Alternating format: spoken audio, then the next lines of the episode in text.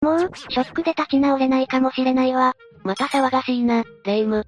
何か辛いことでもあったのか？レイムって立ち直れないと言いながら、どこか楽しんでる考えなめないんだよな。のんきなこと言ってるけど、私がショックを受けている理由はマリサだって傷つくことなのよ。マリサのことでもあるんだからね。はいはい、聞いてやるぞ。何があったんだ？あのさ、やってはいけないということって、ついついやってしまうものよね。そうか私は別に。私はやってしまう派なのよ。で、何をしたんだ？エゴさ。私、他人の評判がすごく気になるの。愛されキャラなのはわかっているんだけど、どんな風に愛されてるのか知りたかったのよ。バリ雑言の嵐だったのか？なんでよ。レイム、ゆっくりとエゴさしたら、レイムとマリサってまんじゅうのようなもの。中がこしあんなのか粒あんなのかは定かではない。ってひどくない？でも似てるから仕方ないんじゃないか？私は別にいいけどな。そのうちゆっくり名物、レイムまんじゅうマリサまんじゅうなんてできたら嬉しいけどな。じゃあ、せめて京都で売っているような美しい小さなおまんじゅうがいいわ。レイムって京都が大好きだよな。でも京都は美しいだけじゃないんだぜ。あの雅な都、京都にも未だに解明されていない謎があるんだぞ。京都の謎？いいわね。では、今回はレイムの気になる京都の謎も含めた、現在でもまだ解明されない日本の謎5選を話していくぞ。それじゃあ、ゆっくりしていってね。1、複雑な増築の謎、清水寺。清水寺の謎といえば、なぜ清水の舞台は崖にせり出して作られたのかということだよな。思い切ったことをするとき、清水の舞台から飛び降りる、と表現するほどに有名よね。清水寺の本堂は1633年に徳川家光によって再建されたんだが、どう考えても、無理やり増築したのだろうと察してしまうよな。清水寺の創建はもっと昔でしょう ?778 年奈良時代だな。まだ京都に都が移っていなかった頃のこと、延鎮という層が小さなお堂を建てたことが、清水寺の始まりなんだぜ。その小さなお堂を、後に大改修したのが坂の上の田村麻呂なんだ。こんなところでいきなり歴史的有名人が出てくるのね。実は、清水寺の敷地は田村麻呂の家の敷地だった、と伝えられているんだ。彼はある日、鹿狩りをしているところに延鎮と出会い、鹿を殺めることについて説法をされた。その話を聞いて感銘を受けた田村麻呂は、この地にあった自宅を寄贈しお寺の本堂としたのだとか。本堂を大改修したのは田村麻呂なのね。じゃあ舞台はなぜ、何のために作られたの？日本では修験道のような厳しい山岳で修行することで悟りを開くという、山岳信仰というものがあったんだ。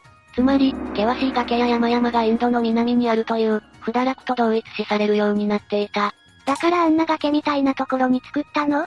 千手観音を本尊とするお堂を建てるためには、不堕落の地形のような場所が必要だったというわけだな。崖ギリギリの地形にお堂や本堂を建てる不堕落に習い、清水寺も崖ギリギリに建立されたということ？そういうことだな。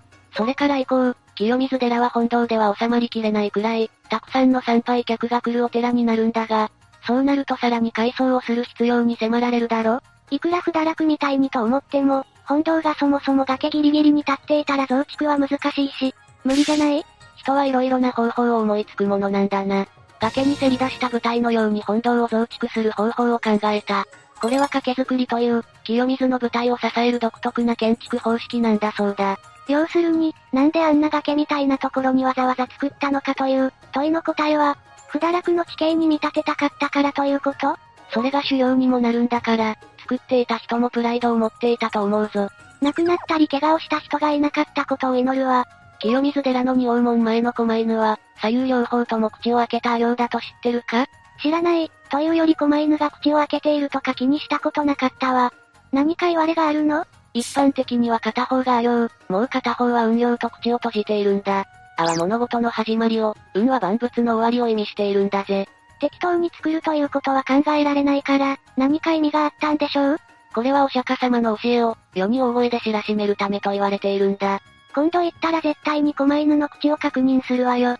実は、牛若丸が弁慶と戦ったのは五条大橋ではなく、清水の舞台だったのでは？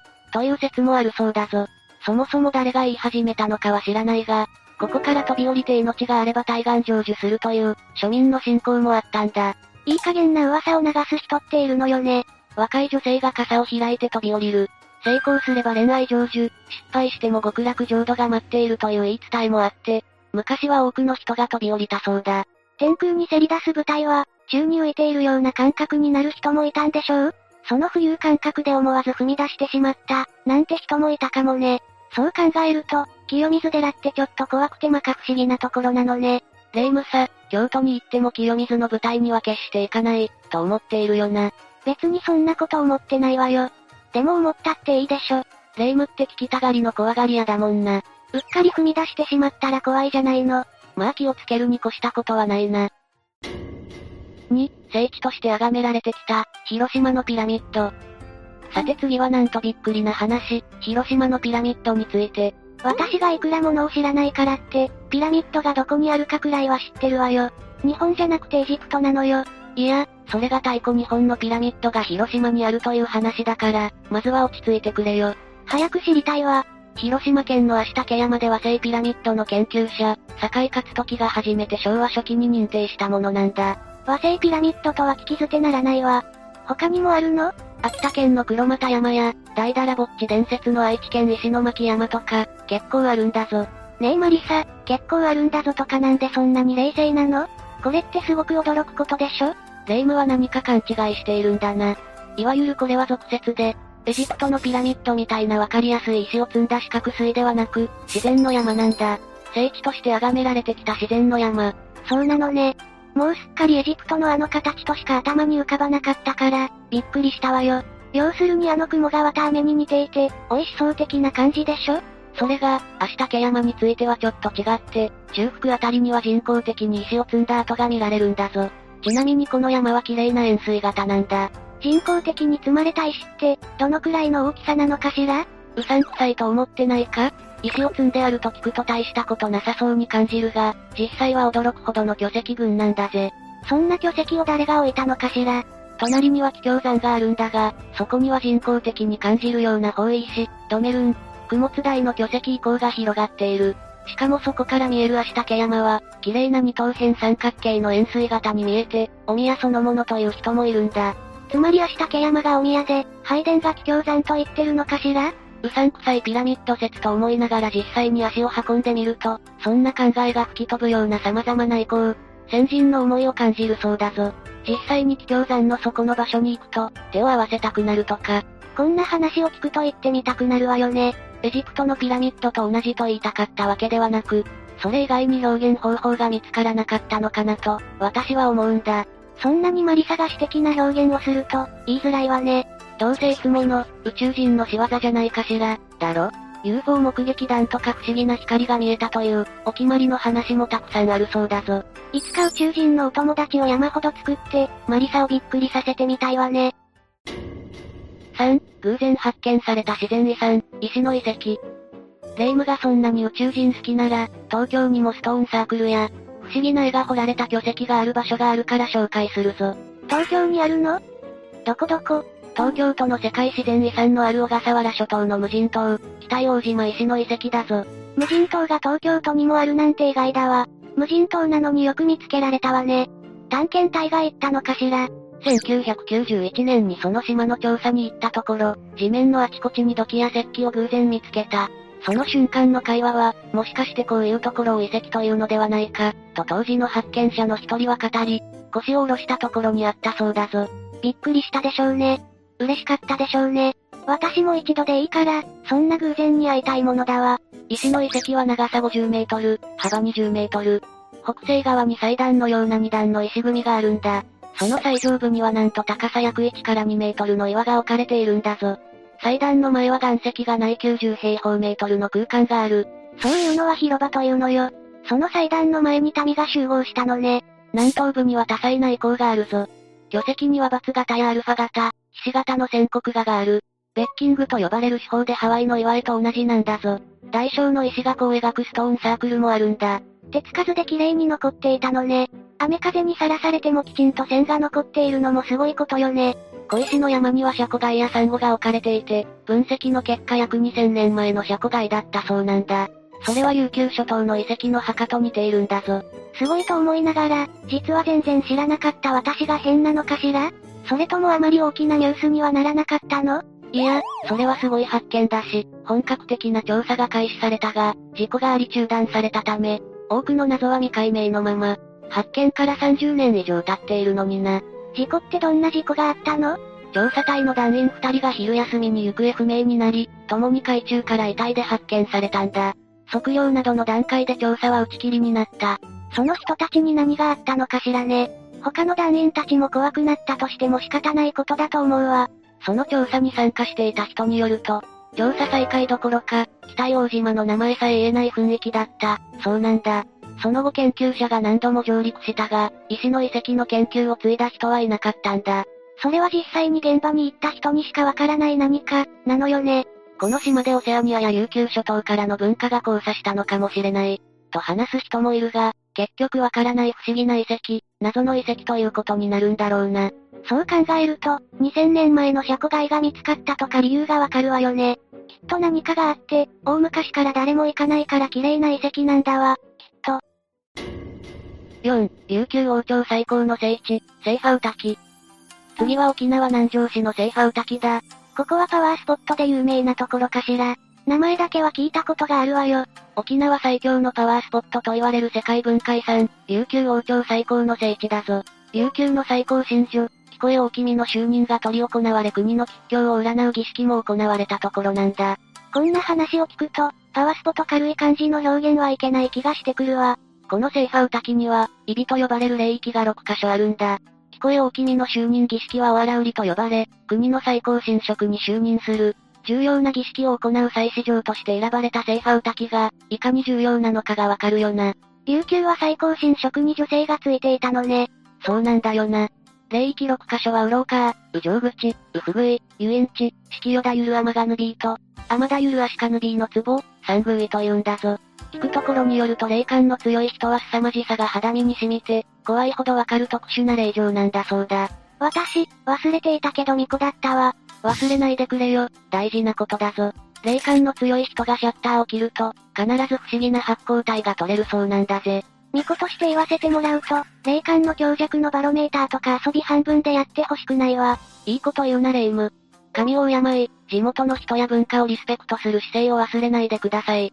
それから特殊な場所なので、産経にはある程度の慎重さが必要です、と注意喚起をする人もいるんだ。まあ、産経するのに遊び半分でいい場所なんてないと思うけどね。神様に失礼がないようにとガイドさんと回った方が良いという人もいるぞ。これは驚きの話だが、もともと男性は立ち入り禁止の聖域であったから、入場は女性限定にした方が良いのでは、と議論されていて現在も結論は出ていないんだとか。土俵も女性禁止だから男性禁止もあっていいんじゃない？土俵と一緒にするのはどうかと思うんだけどな。